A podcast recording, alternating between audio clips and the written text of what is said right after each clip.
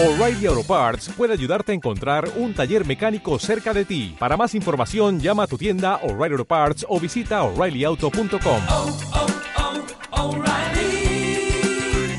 oh, Parts.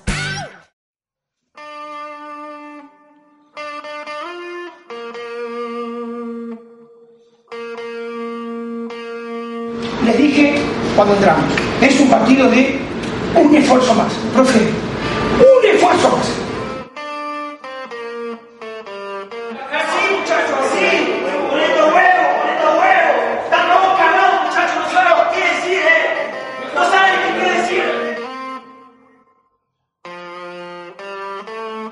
Ellos ganan plata, nosotros jugamos por otra cosa, y eso tiene mucho más valor. La satisfacción es doble para nosotros en estos tipos de partidos.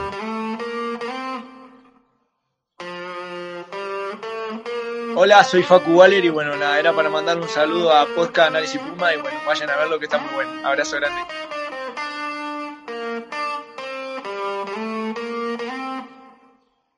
Hola amigos, soy Andrés Lilini, entrenador de los Pumas, y les mando un saludo Análisis Puma. Y gracias todas las semanas por, por estar con nosotros.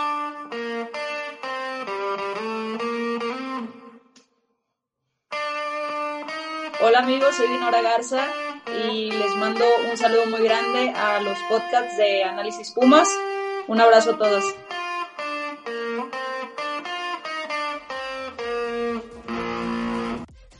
¿Qué tal amigos de Análisis Puma? Sean bienvenidos una vez más a este eh, episodio. Yo sé que, que, en pantallas, porque no pudimos estar presentes, pero no fue muy agradable ver este domingo a Pumas. Ninguno de los dos representativos creo que hizo las cosas de forma adecuada, ni la Liga MX ni la femenil.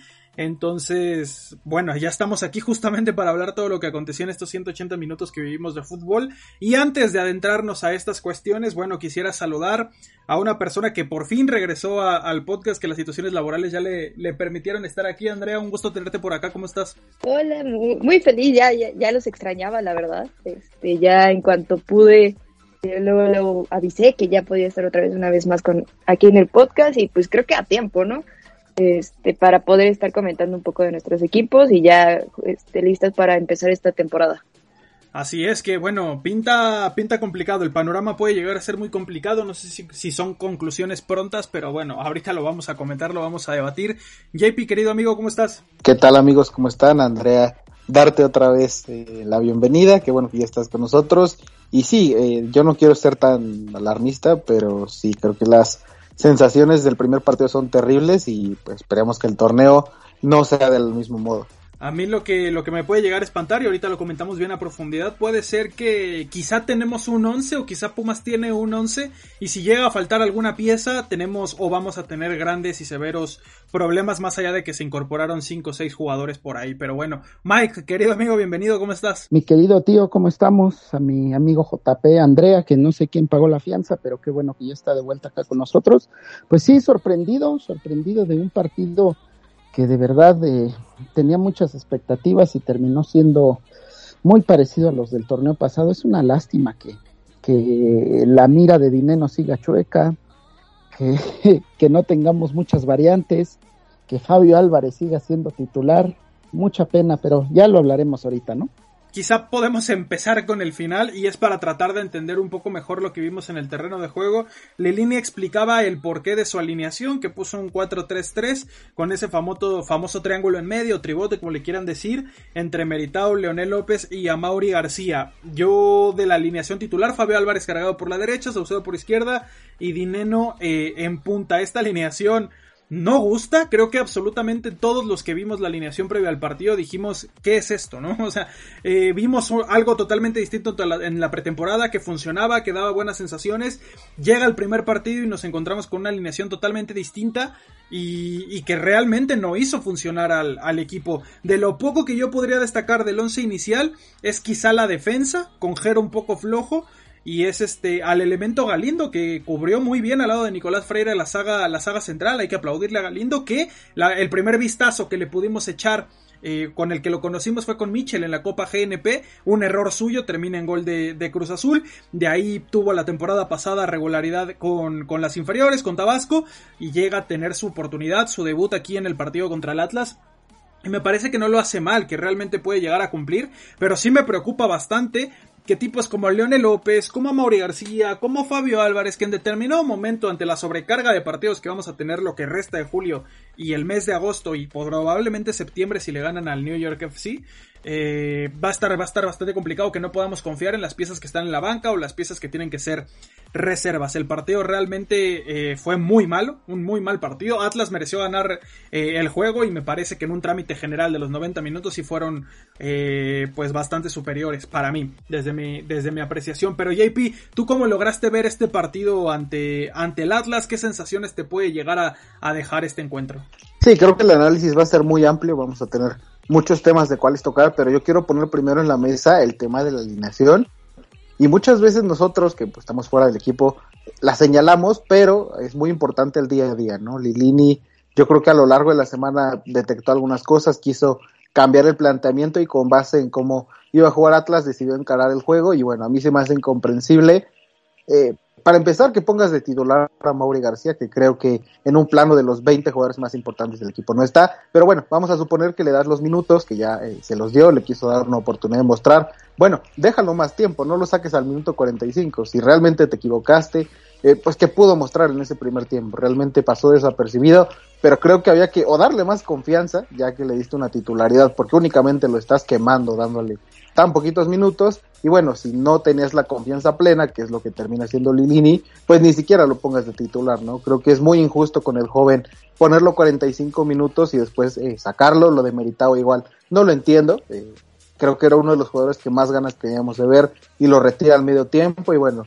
por ahí también hace algunos cambios en el segundo tiempo que no funcionan, entonces lo primero que quiero poner en la mesa es el tema de Lilini, ¿no? La alineación bastante extraña, nosotros repito, no estamos en el día a día, pero los cambios fueron horribles y creo que también desde un inicio hubieron tres o cuatro jugadores que, que pues no tenían que haber arrancado. Jero creo que eh, fue el menos, el menos bueno de la defensa, los demás los destaco bastante, pero eso también pues es un mensaje raro, ¿no? Como viene el Chispa Velarde que eh, en teoría iba a ser titular y en el primer duelo no arranca. Entonces hay cosas muy raras que en este primer juego al menos yo no entiendo y pues en el primer torneo hablábamos mucho del línea y la coherencia y esta ocasión creo que eh, lo que menos tuvo fue coherencia y eh, no sé, realmente desde el plano táctico y del entrenador pues a mí me quedaron muchísimas dudas. Sí, justo por eso mencionaba el tema de la conferencia de, de, prensa. Él mencionaba que si no arranca Lira es porque no estuvo 15 días por el tema de, del COVID. Si no probó otro sistema, tal vez un 4-4-2 fue porque no tenía con quién acompañar a, a Dineno, ya que Rogerio venía saliendo del COVID.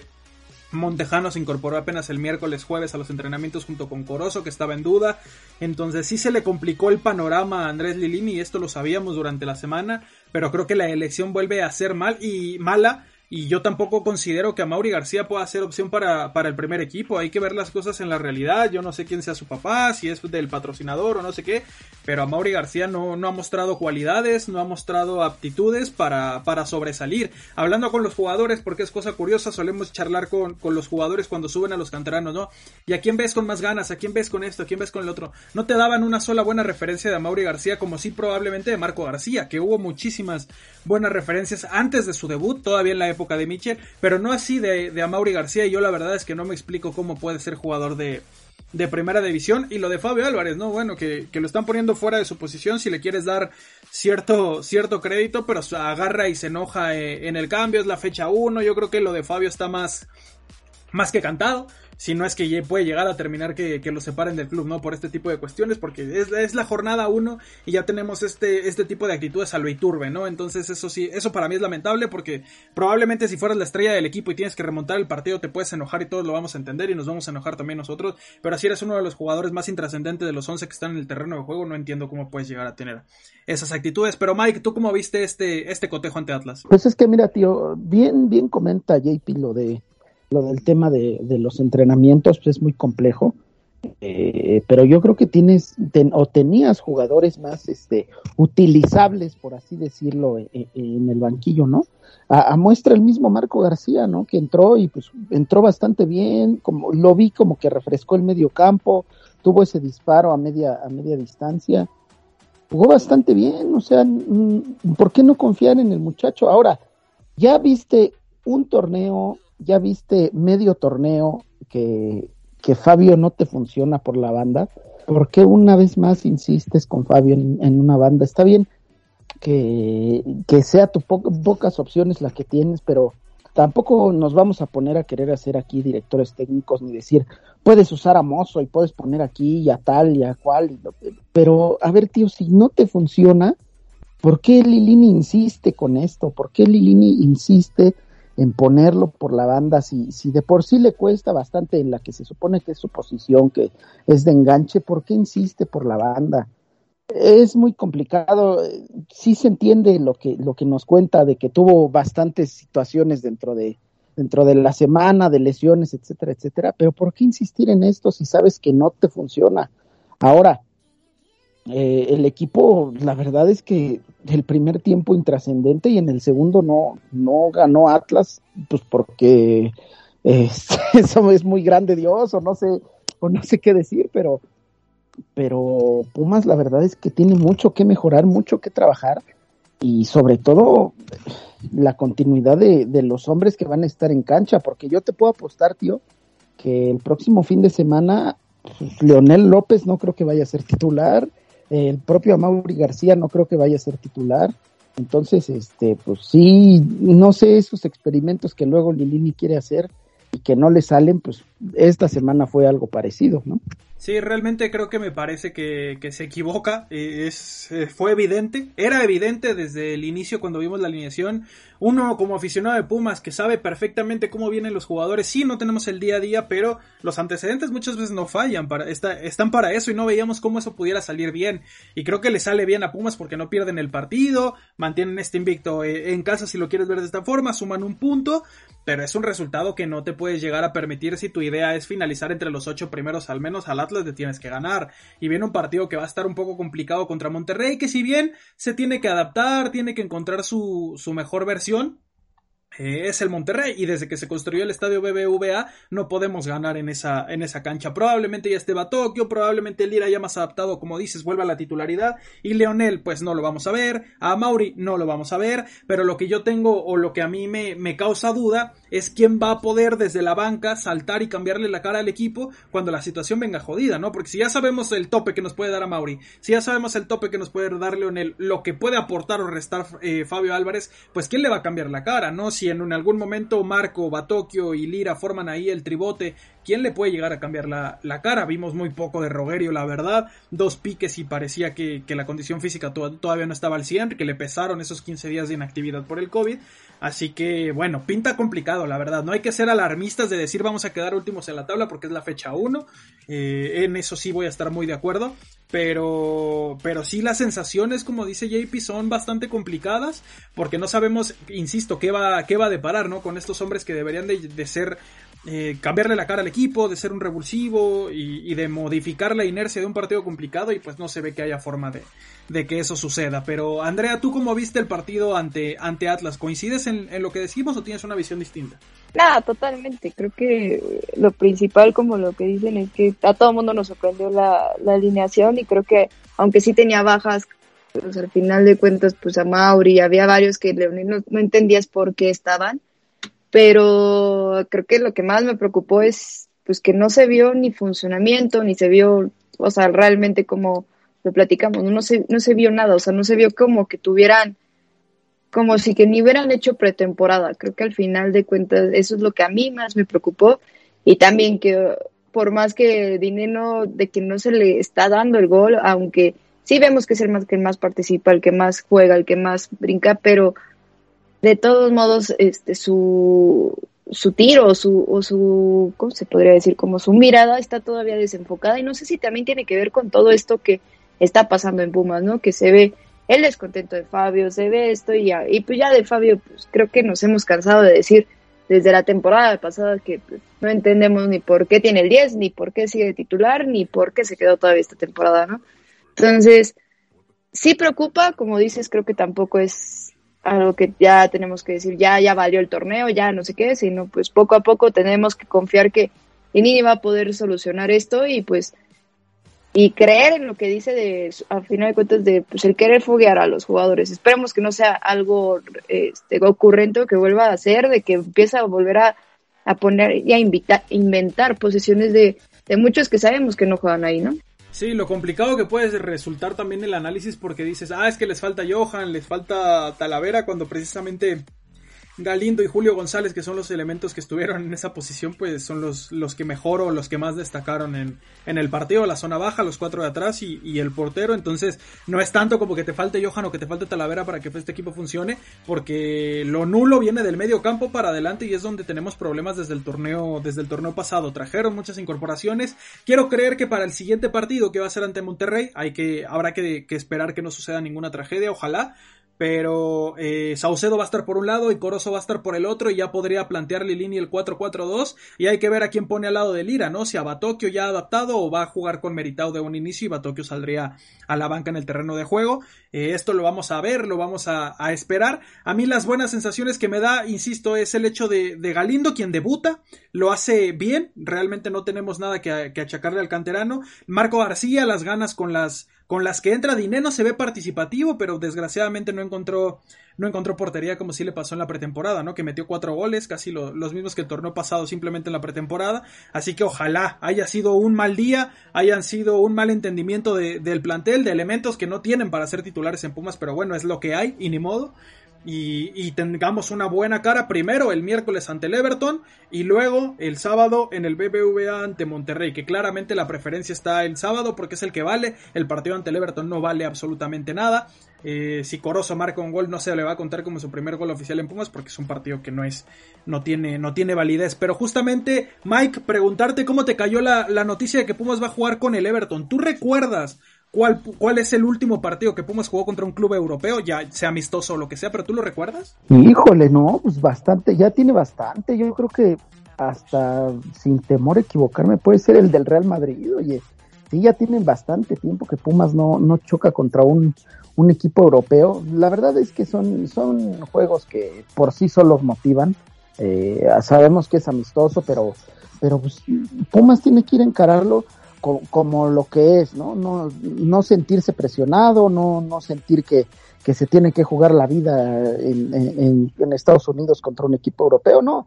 Tiene que ir a disfrutar el juego, tiene que ir a relajarse, a probar uno que otro pensamiento de Lilini para, para el fin de semana y listo. O sea, si, si se pierde no va a pasar nada, si se gana pues menos, pero eh, la, la situación mental va a estar mejor. Entonces, es un partido de pretemporada, último de pretemporada para Pumas, a pesar de que el torneo ya inició. Y para llegar perfectamente enfocados en Monterrey, ¿no? En Monterrey que va a ser un rival duro, que a pesar de que no tuvo el mejor inicio contra Puebla, eh, pues no deja de ser el Monterrey, no deja de ser un equipo fuerte en cuanto a dinero, en cuanto a plantel.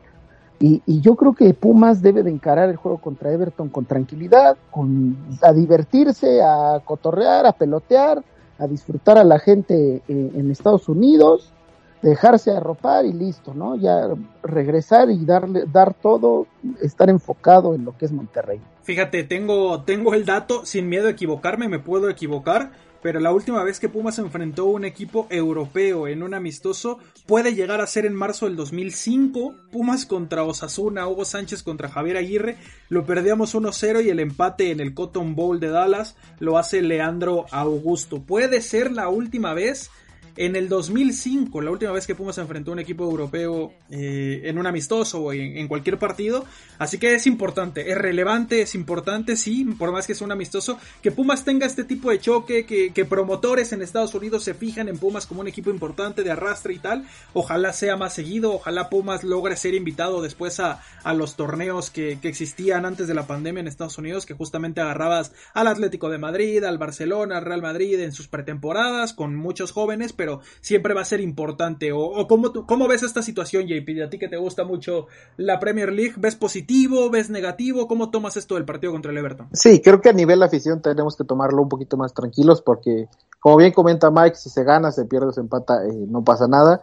Lo más importante es que el equipo se adapte. Seguramente en el segundo tiempo ambos equipos van a hacer muchísimos cambios, entonces creo que el resultado es lo de menos, pero sí es importante a nivel eh, internacional que volteen a ver a Pumas, que contra estos rivales se hagan bien las cosas, que la gente vaya al estadio, que se deje una imagen positiva, es muy importante y pues creo que al final este tipo de duelos nos ayudan muchísimo. Tenía más de 15 años, tú bien lo dices, que no jugábamos contra un equipo de este calibre y el Everton, pues es uno de los siete u ocho equipos más importantes de Inglaterra. Eh, En plantilla creo que nos superan por ocho o nueve veces, su plantilla vale 464 millones de euros y pues espera que esté la mayoría de sus estrellas. Entonces, por ahí se puede arrojar un duelo bastante interesante y que seguramente vamos a disfrutar y ojalá sean más de estos. Y lo dices bien porque justamente la afición dice, no, es que van a jugar sus reservas, van a jugar niños, los canteranos, y no.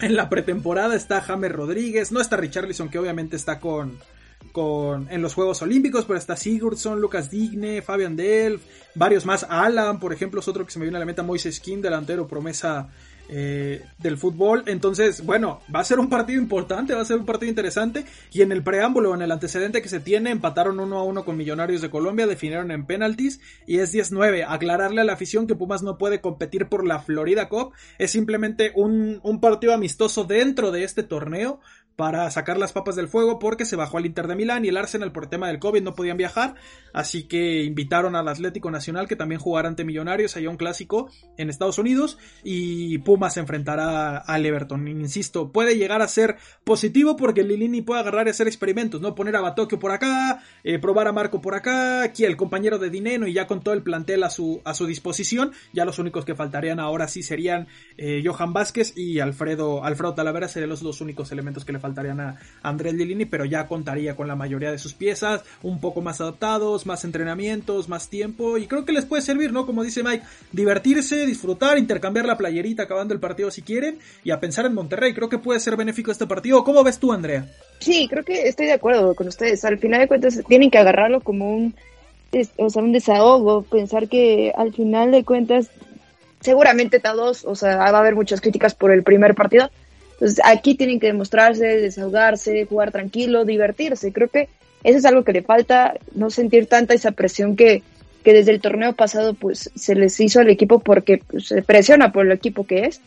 Entonces, que lo agarren así, porque pues, obviamente si ganan, va a ser un embrión anímico muy, muy, muy bueno para ellos, pero también, aunque pierdan, si juegan bien, también va a ser un muy buen, anímicamente hablando, les va a ir muy bien. Entonces, tienen que divertirse, relajarse y tomarlo como es, o sea, apapacharse, como dicen, y realmente nada más que lo agarren de aprendizaje y no tanto como una obligación. Así es, y bueno, trataremos de estar pendientes de lo que va a pasar en este encuentro. Lo van a poder apreciar por ESPN en territorio, en territorio mexicano. Y para el que no tenga este canal, pues no van a faltar las transmisiones por las típicas páginas que suelen transmitir partidos de forma ilegal. Y si sucede algo extraordinario, si vemos una, algo que se pueda analizar, algo que se pueda comentar, porque cabe recalcar que son partidos amistosos, puede haber 11 modificaciones, 20 modificaciones, entonces no te da tanto para, para un análisis, pero si surge algo importante de este partido que tengamos que comentar antes del encuentro ante Monterrey, bueno, nos estaremos viendo una vez más, una vez más por acá en noticias, bueno, me gustaría ya pasar a noticias agradables como nos ha estado ocurriendo, pero Pumas cayó 2-1, Pumas femenil, en la fecha 2 de la, de la liga. Karina Báez no logra encontrar eh, su sistema, su, su, forma de juego. No juega por bandas, se empeña a poner a jugadoras fuera de su posición. Eh, no tenemos a la, Laura Herrera como titular, no está Natalia Macías que puede desbordar. Eh, complicado, luce complicado el panorama de, de, la femenil. No logré ver una buena cara, más allá que se adelantan con un buen gol de, de Liliana Rodríguez, pero no logré encontrar una muy buena cara de, de, Pumas al grado de que el Atlético de San Luis, uno de los peores equipos casi todos los torneos, y que venía de ser goleado 5-0 por Chivas en la fecha 1, te dio la vuelta y no lograste ser capaz de producir más fútbol al frente. Me parece que si Pumas no se refuerza pronto, van a sufrir demasiado este torneo y podría llegar a ser un fracaso porque si las sensaciones son terribles en, en el primer equipo, no te quiero contar cómo son en la, en la femenil. ¿Estamos exagerando, Andrea, o cómo ves al equipo femenil? Ay, no, la verdad es que quisiera que sí, pero no. Creo que eh, la, temporada pasada estábamos hablando que se veía mejor, que se veía un equipo que, que realmente lo que le estaba faltando era eh, la falta de contundencia, pero se veía un equipo que, que hilaba jugadas, que, que pegaba desde afuera, que llegaba a la línea de fondo, que iban ahí, que estaban como un equipo ya más formado, más, este, o sea, se conocían más. Realmente siguen las casi las mismas jugadoras que, que la temporada pasada, como hablando de como de la base, se podría decir, y simplemente se ve como si hubieran cambiado a medio equipo, ¿no? Entonces, como dices, creo que al final de cuentas el sistema que antes se tenía lo que es ahora no se alcanza a ver todavía, no se percibe la mano de Karina. Entonces es, es, o confiar, tenemos que confiar al final de cuentas de que en algún momento las jugadoras tienen que adaptarse a este nuevo cambio y adaptarse a lo que está pidiendo la entrenadora para que así vuelvan a, este, a, tener un equipo como lo que se veía la temporada pasada. Pero este, eh, sí es muy preocupante que al final de cuentas contra dos equipos que no son ni, o sea, que al final de cuentas Necaxa se ha estado mejorando, pero un Atlético de San Luis que viene de una, de una derrota de 5-0, no puedes ganarle. Creo que al final eh, de cuentas eh, Pumas hoy por hoy en la parte femenil le tienes que exigir ganarle a un, a un, a un San Luis y a un Necaxa. Creo que aquí no, no debería de haber en eso, sea lo que sea, cambien a jugadoras o no. Tienen, o sea, al final por la historia, por lo que ha demostrado las temporadas pasadas, no pueden estar perdiendo este tipo de partidos. Entonces esperemos que se junten y puedan eh, saber bien a lo que quieren jugar Karina, pero sí, sí, sí me preocupa el equipo del femenil. Sí, hay alarmas encendidas y, son reales y es suma preocupación porque la base se mantiene y, y, parece, como bien mencionas, que se conocieron ayer y que apenas llevan entrenando dos entrenamientos de tres horas, cuatro horas, porque lo que vemos en, el terreno de juego sí es bastante preocupante. Y yo recuerdo que el torneo pasado critiqué mucho el empate ante Necaxa y ante Mazatlán, y son dos resultados que le impidieron a Pumas pelear en la parte alta de la tabla y quedar entre los cuatro primeros, cerrar el juego de vuelta de los cuartos de final y tratar de pasar esa barrera. Te puedo asegurar que estos dos partidos van a pesar, acabe como acabe el torneo. Digo, si es un rotundo fracaso, pues no pesarán, pero si de la nada recompone el equipo, encuentra variantes, encuentra el sistema y se pone a pelear, estos dos resultados ya mermaron muchísimo lo que puede llegar a, aspirar. Pinta una temporada complicada en la femenil. Nos habían mencionado de dos extranjeras, más refuerzos en ataque. Solo llegó una defensora y poco y nada. Tampoco es alguien que marque la diferencia hasta, hasta el momento. Así que bueno, habría que hacer un análisis o ponernos alerta en la liga femenil para hacer todo lo que se pueda hacer todavía en estas fechas para tratar de sumar a alguien porque eh, nos estamos quedando muy atrás y parece poco probable que este plantel pueda llegar a, a competir. Si queremos hablar de noticias buenas, bueno, está el tema de, de, que regresa Pumas Tabasco. Es importante porque hay muchos ascensos, o hubo muchos ascensos que les había comentado de la sub-20 que ahora van a estar en, en, Tabasco, como Johan, Ríos y demás elementos. Eh, Alejandro Pérez, entrenador que estuvo en Alebrije, se trajo a mucha gente que él conoce, delanteros, está Lafita que también puede jugar como lateral, que tiene mucha proyección al frente. Eh, es un equipo que va a ser muy interesante. Yo los invitaría a seguir a Pumas Tabasco el próximo viernes, perdón debutan a las 7.05 contra los Alebrijes de Oaxaca, justamente el ex equipo de Alejandro Pérez y de muchos de ellos. Eh, la transmisión va a ser por, por ESPN. Y Mike, ¿qué podemos esperar ahora de, de Pumas Tabasco en este nuevo torneo que comienza? Que muestren una cara diferente, ¿no? Bueno, en un principio vamos, vamos a lo que siento que es un poco más importante.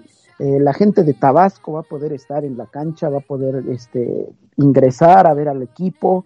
Eso puede motivar mucho a los jóvenes, eso puede llevarlos a, que den su mejor versión. Como tú lo dices, este, hubo, hubo pocas, este, bueno, hubo incorporaciones, eh, ya mencionaste a la FITA, muchos que ya, que ya conoce eh, eh, el entrenador, y también se quedaron de lo, de lo, de la gente que fue importante el torneo pasado, pues como Mauricio Reina, el mismo Ramón Pasquel, el portero que les especuló que iba a salir, bueno, pues se quedó, Alejandro Zamudio, el mismo Mar Islas, ¿no? Que, que insistimos tanto nosotros, han de pensar que somos sus promotores, pero no lo somos, el muchacho ha jugado bien, eh, derrotaron 3-0 en, en, su, en su último amistoso a los Caimanes, que, que este, el tío hasta me hizo burla porque porque dice, pues quiénes son los, los caimanes, nosotros le damos más pelea, pues sí, a lo mejor sí, pero eso le viene bien al equipo, ¿no? Llegar con una victoria, llegar motivado, saber que, que, que la gente va a apoyarlo, siento que va a ser un buen torneo,